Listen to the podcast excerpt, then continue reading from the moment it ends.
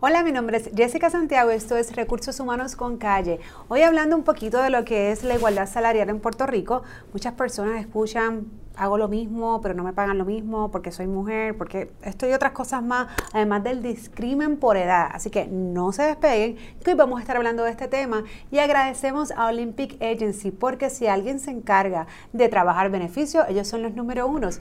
No te vayas, que esto es Recursos Humanos con Calle.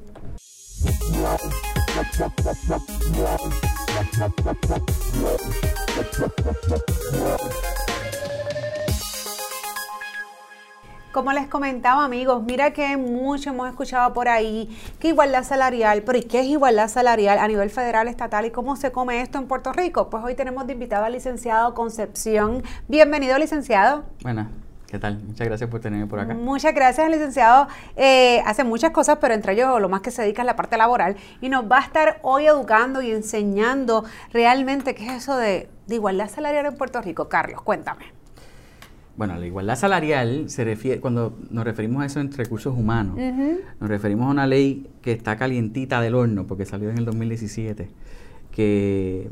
el 2017 en Puerto Rico. En Puerto Rico, no. Eh, copia, de hecho, la versión de Puerto Rico es una versión copiada de... Qué raro. Del Equal Pay Act. Qué raro. Que el nombre completo es Equal Pay Act of 1969. O sea que nosotros estamos unos añitos... Bastante atrasados. Después. Pero eh, el propósito es que las personas ganen lo mismo por el mismo tipo de trabajo bajo unas circunstancias parecidas o homólogas. Es decir, que si yo hago lo mismo y tenemos un trasfondo parecido o similar que se pueda comparar, pues ganemos básicamente lo mismo también. Y es una legislación que es una legislación que aplica a ambos géneros. Pero no hay duda de que la intención es la protección de la mujer, que es la que típicamente eh, gana menos que los hombres por el mismo tipo de trabajo. Eh, cuando decimos eh, que haga lo mismo, Carlos. Yo quiero ser bastante enfática en eso, porque escuchamos por ahí, ah, no, pero es que si él es supervisor de X departamento y ella es supervisora de X departamentos, tiene que ganar lo mismo. Cuando hablamos de lo mismo y las mismas tareas, hablamos exactamente de las mismas tareas, de cosas que se parezcan o que más o menos, ¿cómo yo puedo definir qué es lo mismo?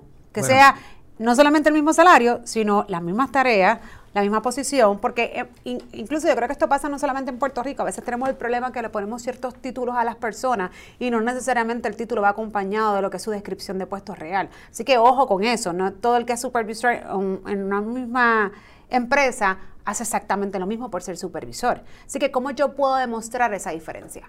Sí, bueno, el, ciertamente el nombre no es lo que hace la cosa. Lo que hace la cosa es qué en efecto es lo que hacen pueden llamarse ambos supervisores y ganar diferente porque lo que hacen es diferente.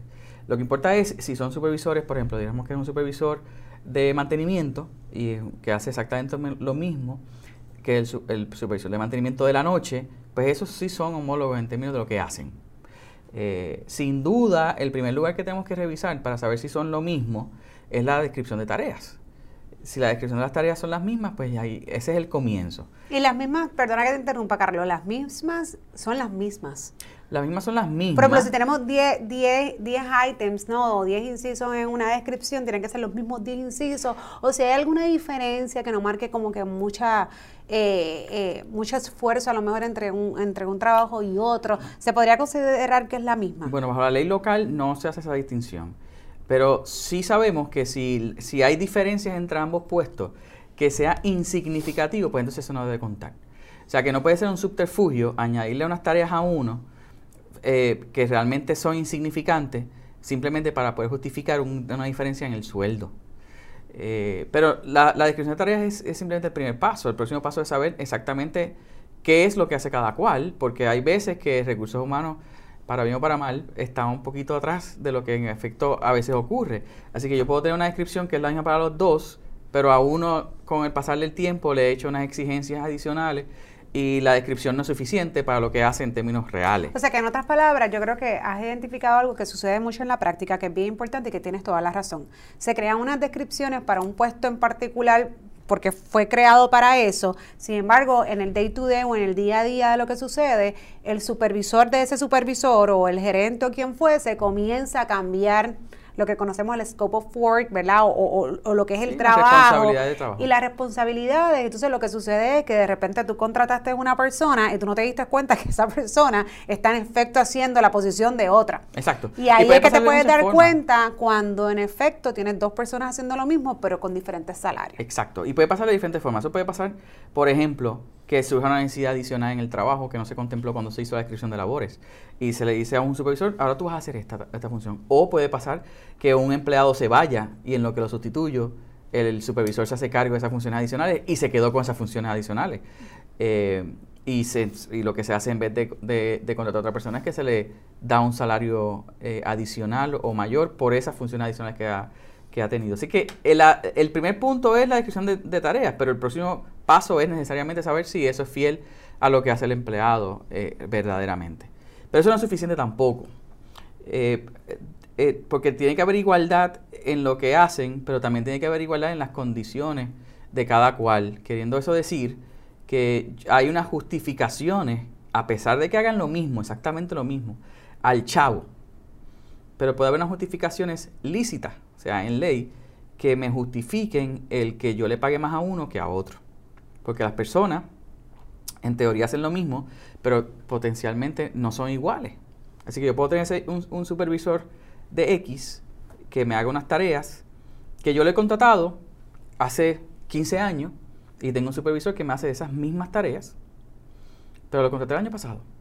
Y una pregunta, Carlos, cuando hablamos de igual, igual paga, igual sal, eh, eh, igualdad salarial o igual salario, no, igual paga, este, ¿Nos estamos refiriendo solamente al género de mujer versus hombre o esto aplicaría, por ejemplo, a dos hombres que estén en la misma posición? Que, porque si hay otros tipos de discrimen en la cual yo puedo alegar que no está siendo eh, compensado de igual forma por otro tipo de discrimen, pero lo podría trabajar bajo la ley estatal de igualdad salarial. La, la ley de igualdad salarial no hace una distinción de género. Lo que pasa es que no, no, o sea, no hay que tapar el cielo con la mano. La realidad es que... La mayoría de los casos son... lo típico no es que dos hombres ganen diferente por el mismo tipo de trabajo. Lo que, lo que ha ocurrido con el pasar de los años es que las mujeres ganan menos por el mismo tipo de trabajo. E inclusive eh, casos donde mujeres ganan menos con más experiencia, con mejor educación, eh, con, con, inclusive con mayores responsabilidades y todavía ganan menos. A eso iba, porque nosotros en recursos humanos trabajamos lo que se llama la estructura salarial, o unas escalas, ¿no? Donde eh, tenemos una base, en algunos casos trabajamos media y hasta un tope, que definen las responsabilidades y los puestos de, y los puestos de, trabajo. En este caso, eh, yo puedo tener dos personas en ese mismo puesto, ganando diferente, siempre y cuando estén dentro de esa estructura que se creó, porque esta estructura, aparte de las responsabilidades, va acompañado, como mencionaste, de la parte académica, de los años de servicio, incluso de la negociación que se hizo con esa persona entró, eh, por lo que trae, de dónde viene, eh, también pues porque ya lleva tiempo en la empresa y va tomando unos aumentos eh, durante, durante su, ¿verdad? Su, su, su servicio. Eh, en este caso, si yo tuviese dos personas haciendo exactamente lo mismo, bajo las mismas responsabilidades, el mismo puesto de trabajo. Sí, que requiere igual destreza, igual esfuerzo. Exactamente. Y, podemos decir que incluso puede haber el ejemplo de que la persona que gane menos tiene mayor educación, por ponerte un ejemplo. Eh, no obstante, la otra tiene mayor experiencia y lleva más tiempo, pero ambas están dentro del bracket o dentro de esa escala que se definió para el puesto de salario pudiese haber una violación de igualdad salarial porque no están exactamente lo mismo, pero sí yo como patrono podría justificar que están dentro de la estructura que yo creé para el puesto. Sí, la contestación no, no hay una contestación blanco y negro para darte. Eh, esto, y esto, aquí hay que hacer un análisis que va a terminar siendo un análisis subjetivo. Y uno hace lo mejor posible. Lo que la ley no quiere es que haya una desigualdad salarial que esté basada en el género que esté basada en elementos discriminatorios. Tiene que haber una, justificación no discriminatoria que justifique válidamente la desigualdad salarial. Así es que, por eso, decimos, una mujer podría ganar menos eh, si está justificado. Así que habría que ir al caso, habría que ver qué educación es, si está relacionada con su puesto, o si es simplemente que has llegado a unos escalafones más altos, qué tipo de experiencia, cuánto es la diferencia en la experiencia. Y hablando de justificado, sabemos, ¿verdad? Y eso es conocimiento público en Puerto Rico porque recientemente hemos eh, Recordando, perdón que te interrumpa, recordando que la, intención de la igualdad salarial es erradicar la, disparidad salarial entre géneros. Claro. Eh, eh, ciertamente cuando es el mismo género, pues es, la, la preocupación de si, no existe porque eso no es lo típico. Eh, y el propósito es un, es un propósito de, igualdad de, género, en el sentido de que el género no sea una razón por la cual que yo considere para pagarle más o menos a una persona. Así que si yo puedo justificar de cualquier forma eh, válida la diferencia salarial, que no sea por la razón, o sea, que no sea entre hombre y mujer, porque ahí entonces donde se podría... Pues esta ley no prohíbe eso. Esta ley no prohíbe eso.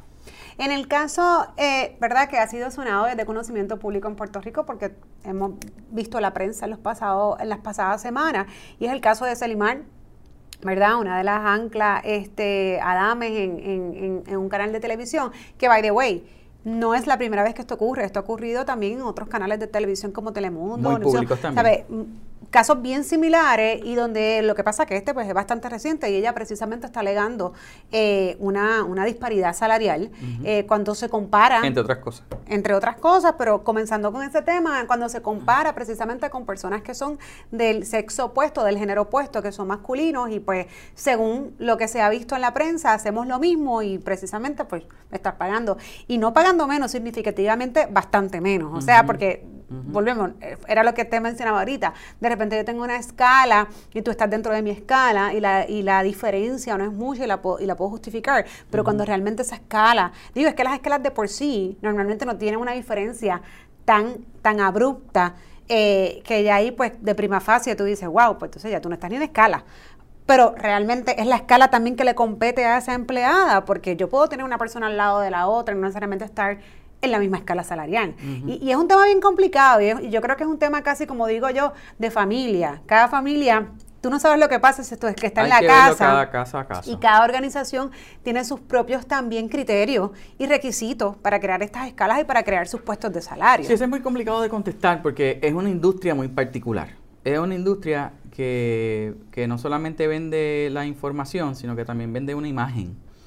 Eh, y, y, la, y por ejemplo, eh, lo que se puede justificar con educación o experiencia en, eh, o antigüedades entre géneros en una compañía típica, en una empresa como esa, donde las personas lo ven miles de personas en el país y que están en la televisión, etcétera, etcétera, pues potencialmente una de las justificaciones puede ser, bueno, es que este tiene un peso mayor en la popularidad que lo que tiene la, otra persona. Sí, con calle, para que la gente entienda. Lo que tú quieres decir es que, por ejemplo, cuando estamos hablando de talentos, que sería el caso de ellos, que pues básicamente uno de tus trabajos principales es el movimiento de gente, influenciar, lo que hoy conocemos como influencers. Decir, bueno, yo te puedo comparar o yo te debería comparar con esta persona que a lo mejor está sentada al lado tuyo, sin embargo esta persona mueve y produce más anuncios. Exacto, pienso yo que eso, eso debe ser todo, e, esa información debería poder la empresa este, tenerla, ¿verdad? Tenerla tangible, tener la data, no decir, bueno, pero es que esta personalidad o este talento produce este, todo este tipo de influencia, entre otras cosas. Entonces, a diferencia de que tú estás en un departamento de contabilidad, por ejemplo, y tienes dos controllers, pues ahí ya es más fácil, o no más fácil, sino según la industria, poder decir los requisitos o criterios para poder pagar, pues son educación, es tal vez un examen de CPA por encima del que no tiene un CPA, por ejemplo, pues acá a lo mejor sería estas personas que, que los, ¿verdad? Los, que los mayores, los, alguien es más famoso que el otro o que tiene mayor influencia que el otro en términos populares, pero eso también es cuestión de prueba. ¿Qué quiero decir con eso? Eso quiere decir que no, va, no basta con decir es que esta, esta persona de este género me produce más, vamos a hablarlo en, términos claros, este hombre me produce más dinero o, me va a producir mayor audiencia por el bagaje que trae o, porque se ranqueó, por así decirlo, ¿no? Porque se hizo popular en determinado momento cuando hacía el show por la mañana o cuando hacía otras cosas. Eh, hace además radio que tiene otro público que también lo va a traer versus la otra que quizás no tiene esa misma eh, gama de experiencias, pero... Yo me imagino que en estos días que existen, que, que estamos tan adelantados y hay tantas eh, herramientas para poder tener estadísticas y recopilar esos datos, no debería ser tan difícil una empresa prepararse para poder tener una contestación como esa. Presumiblemente. Pero lo que quiero decir es que, por un lado, puede, puede argumentarse eso, podría, yo no sé lo que va a decir la estación de televisión en este caso, pero por el otro, es, o sea, es una balanza. O sea, que por el otro lado también hay que considerar el hecho de que, bueno, está bien, pero esta tiene X cantidad de años, muchos por encima que el varón en la televisión, ha sido ancla, que es una posición de imagen por muchísimos años antes, ha mantenido los espectáculos sin problemas, o sea que se convierte al final del día, ¿qué es lo que uno puede demostrar el tribunal? Y si, el, y si queda convencido el tribunal de que estaba validado y que no era un, en ámbito con, o con intención discriminatoria haber hecho ese, esa disparidad económica. Y, y, yo creo que en el caso incluso, pues, de verdad, cuando hablamos de la televisión, volvemos no solamente a este caso, sino todos los demás, este, es muy fácil medir, sí, por lo menos a nivel de ratings, cuánto ¿verdad? puede esa persona este, tener a nivel de ratings cuando pues su presencia está ahí o lo que fuese. Oye, porque es que esto es un caso que sucede mucho en este ambiente, porque recuerdo también que no sé si fue el año pasado, no más de dos años, donde Jennifer Lawrence precisamente tuvo una, un caso bien similar. y, en, los, en, los, Oscars hicieron un chiste sobre eso. Y, no, y el propio Bradley Cooper eh, se solidarizó con ella y dice, mira, si yo llego a no sé cuán cierto sea, pero dice, si yo llego a saber eso, yo no tomo el trabajo, o yo hago que le paguen lo mismo. Digo, no sé si realmente yo rechazo yo no sé cuántos millones de dólares porque no se lo están pagando a la otra parte, pero eso fue lo que él básicamente eh, dijo en aquel momento. Recuerdo que la crítica fue, bueno, pues si tanto te molestaba, bájate tu, tu salario. Y dáselo a ella. Y dáselo a ella o, o gana lo mismo que ella. Que yo sé de paso, bajo la ley 16 de igualdad salarial, eso estaría prohibido. Si yo me quejo como mujer porque mi homólogo varón gana más que yo, la ley prohíbe bajarle el salario al varón. Lo que la ley exige es que se le, suba, el sueldo a la mujer. Claro, porque no sería justo. Tú sabes, estaría no, no, que no es eso, no es equipararlo a favor del patrón económicamente. Eso sería lo más conveniente para el patrón. Exacto. Pero no lo correcto. No, pero definitivamente te lo comento porque yo sé que en Hollywood ha habido muchos casos precisamente de esto, donde, ¿verdad? Es que el tema este de, de, de salario que pensamos que estamos en el siglo XXI y que estas cosas no pasan en Estados Unidos, en Estados Unidos pasan, y pasan mucho, y, y, no, y nos mucho, mucho a nivel de organización, no, a nivel corporate, pero obviamente estos salen a la luz y son un poquito más mediáticos por la cuestión de, de, quienes están hablando. Pero si a ese nivel entonces nos atrevemos todavía a hacer esa disparidad, oye, sin, sin juzgar porque no tengo todos los elementos de juicio como hablamos, que es lo que realmente tomar en consideración para decir te voy a dar este salario, este no. Incluso en estos casos también especialmente cuando son películas. Eh, digo que esto pasa en, todas partes porque los trabajos también, pero tienes este, este poder todavía máximo de negociación. Este, a nivel de, de una industria o una compañía, a lo mejor que sea, pues digo yo, como nosotros, los, los mortales, los normales. Pues entonces tú vas allí y dices, bueno, pues, pues, yo, yo pido esto, lo que fuese, y como que no es, no es tan, tan a lo mejor la competencia versus tú, que eres un superstar, que si yo me pongo entonces a negociar mucho o a ponerme muy, muy burocrática, entonces viene, ah, pues fácil, y llaman a la otra. Entonces, a lo mejor eso se pierde un poquito eh, en ese proceso de negociación y, y, la misma persona pierde porque no, no negocia, ¿sabes? No, no. A lo mejor el, el budget está, por eso yo no me atrevo a empezar en este back and forward. Y como no sé, porque eso es lo que él alega, es que como aquí eso no se, no, realmente no se divulga, pues ya no sabía lo que había ganado o lo que estaba cobrando Bradley Cooper. Entonces, cuando ella se entera, ya después de la película o de, haber firmado, eh, cuánto es que él ganaba, dice, espérate, pero pero ¿qué es esto? Pero obviamente fue posterior. Yo estoy segura que si hubiese sabido lo que él, lo que él ganaba antes, pues lo hubiese... Bueno, y entonces, este, si fuera un asunto de, en ese caso sería el Equal Pay Act, si fuera que es, el, que es el, la, ley que es similar a la nuestra en el ámbito federal, pues tenemos que entonces ver cuál de los dos era más famoso, cuál, cuál trae más taquilla, cuál trae, etcétera.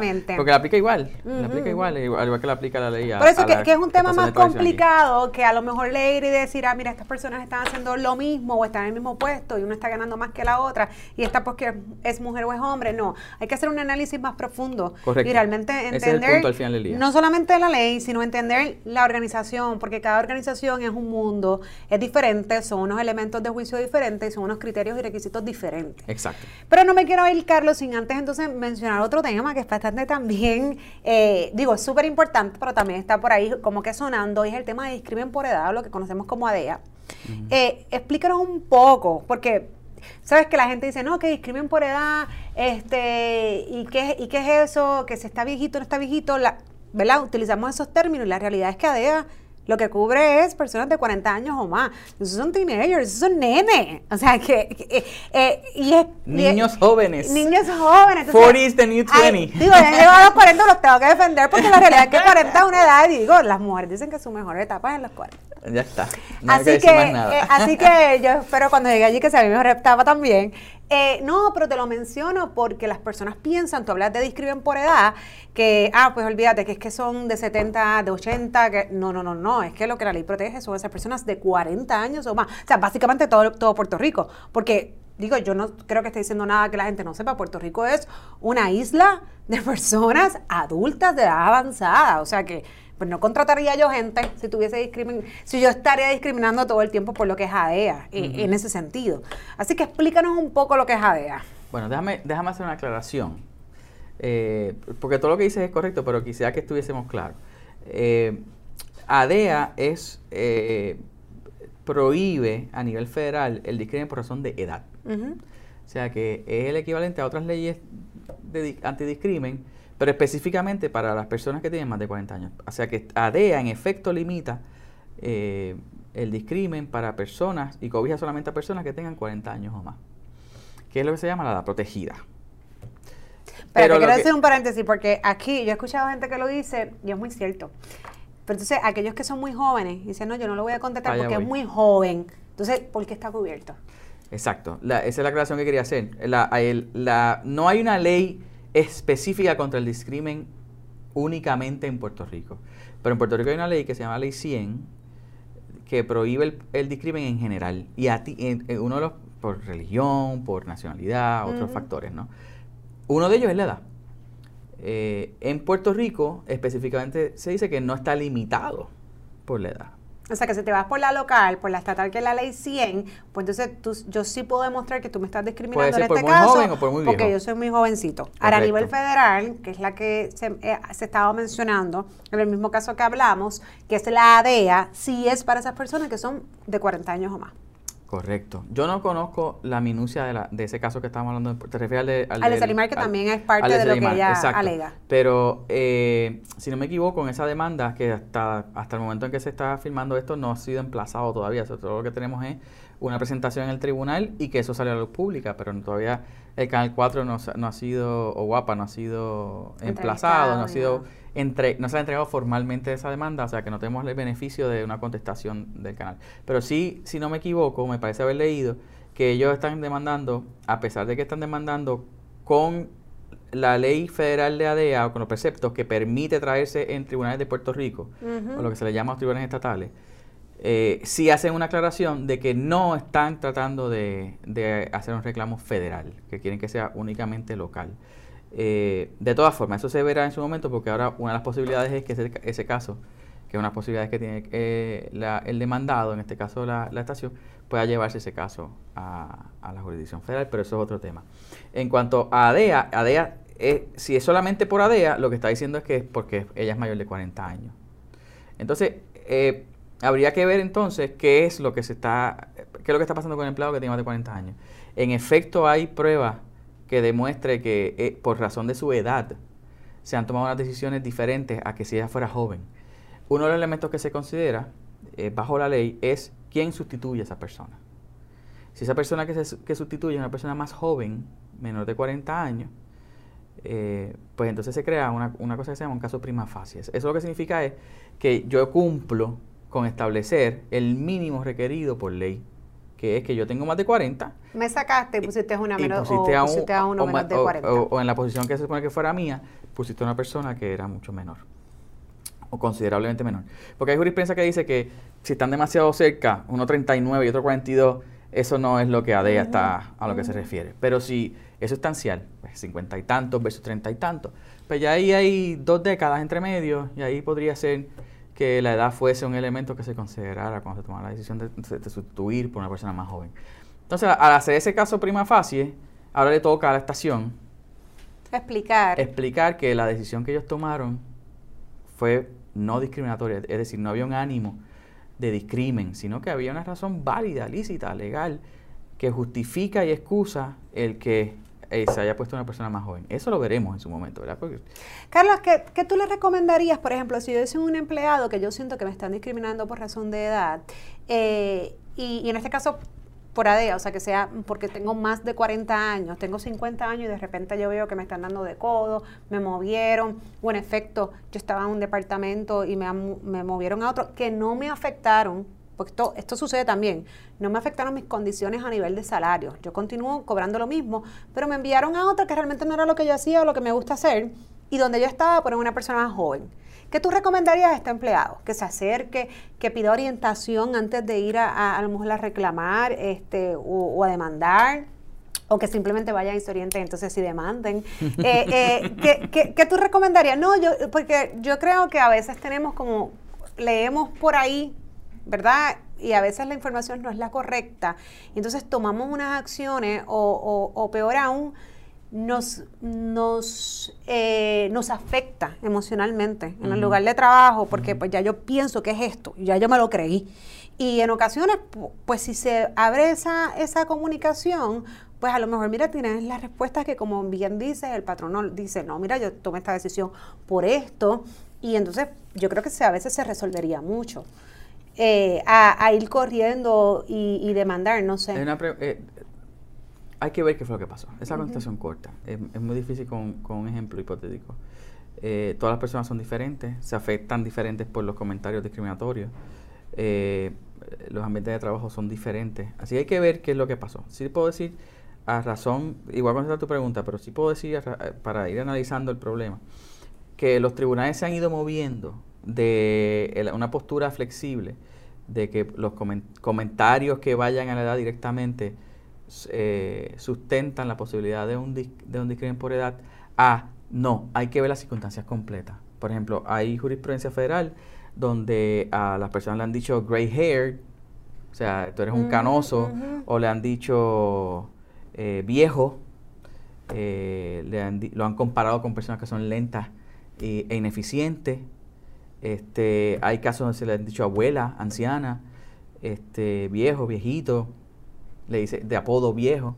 Y los tribunales se han ido moviendo a decir, ok, pero eso no es suficiente. Exacto. Hay no que es ver, correcto, pero no, no, por eso te están digo, discriminando. No que sea correcto, no. Hay mucha gente que le dicen viejo y, y, lo, y eso es un término cariñoso. Eh, y así se toma eh, eh, por, por, muchas personas. Bueno, o sea, yo siempre le digo a la gente que dejen los apodos. Para evitarse, para evitarse estos problemas. Eso, eso, eso, no, eso me parece que puede ser una buena recomendación. E inclusive hay casos donde le han dicho te debes retirar, Sí, este, viejo inútil, y los tribunales se han ido moviendo a decir eso no necesariamente crea un ambiente hostil de discriminación por edad. Hay que ver las circunstancias completas, uh -huh. hay que ver qué, qué detrimental hubo, si de verdad hubo decisiones que se tomaran en tu contra. O sea, que se ha ido moviendo eh, el estándar de lo que es la prueba para demostrar eh, discriminación por edad a, a, a, ver el macro, a verlo todo. Eh, así que desde ese punto de vista, lo que yo diría a esa persona es, ¿qué está pasando? Eh, lo que se necesita es ir a recursos humanos y decir, mira, intercede porque no me gusta este trato, a ver si se soluciona. O están pasando otras cosas aparte de, de los comentarios o de las circunstancias que... Claro, no, y como mencionaste, que en efecto se, se, se afecte su condición de empleo, ya sea que te cambien incluso del lugar de trabajo, y de repente estabas cerca acá y te mandan a un lugar mucho más lejos, que casi te están empujando, como dicen en algunas ocasiones, a, a tú tomar ciertas acciones, que te cambien los horarios, oye, que te cambien el salario. Claro. O sea, ya hay unas cosas que son claro. más hay, obvias. Hay que verlo ¿no? todo. Correcto. Yo te voy a decir, yo, yo veo eh, ambos lados de la moneda. Y, y debo decir que la respuesta mía personal como abogado no es vamos a demandar.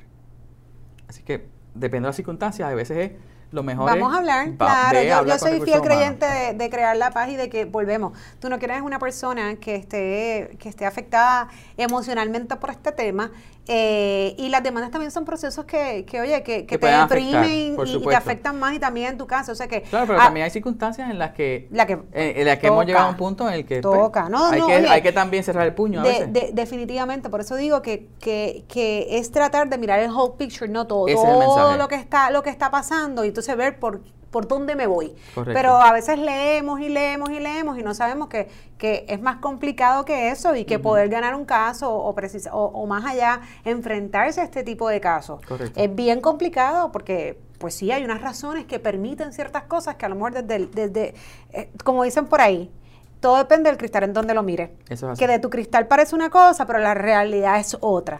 Así que, que nada, yo digo, yo espero que este podcast pues haya dado más información de lo que, de lo que leen por ahí. Gracias mil licenciado Ay, por que acompañarnos. Así que ya, lo, ya nos estaremos viendo por ahí para otros temas. Esto es Recursos Humanos con Calle. Nos vemos pronto.